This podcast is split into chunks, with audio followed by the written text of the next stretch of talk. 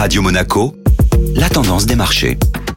Radio Monaco, la tendance des marchés avec Société Générale Private Banking. Bonjour Delphine Michalet. Bonjour Benjamin. Poursuite de l'élan optimiste sur les marchés européens pour débuter cette première séance de novembre. Les investisseurs conservent leur enthousiasme de la semaine passée, encouragés notamment par de solides publications trimestrielles. L'indice vedette du marché parisien continue donc son inertie haussière et franchit de nouveau le seuil symbolique des 6900 points. Le récent rebond des rendements obligataires en zone euro profite aux valeurs bancaires qui signent la meilleure performance sectorielle sur l'indice européen stock 600 avec une hausse de 1,45%. Grande forme également pour le secteur automobile, Renault progresse de 2,20% et Stellantis de 1,15% malgré des chiffres de vente décevants pour le secteur automobile français. Tous les yeux seront focalisés sur le calendrier des banques centrales cette semaine. Semaine importante en termes de rendez-vous de banque centrale avec celui de la Banque d'Angleterre, de la Banque d'Australie et surtout celui de la Banque centrale américaine mercredi soir. La Réserve fédérale américaine pourrait annoncer la réduction de ses achats d'actifs et pourrait bien être amené à revoir son discours sur les risques inflationnistes, toujours considérés comme transitoires, selon les propos de son président, M. Jérôme Powell. Bonne journée à tous.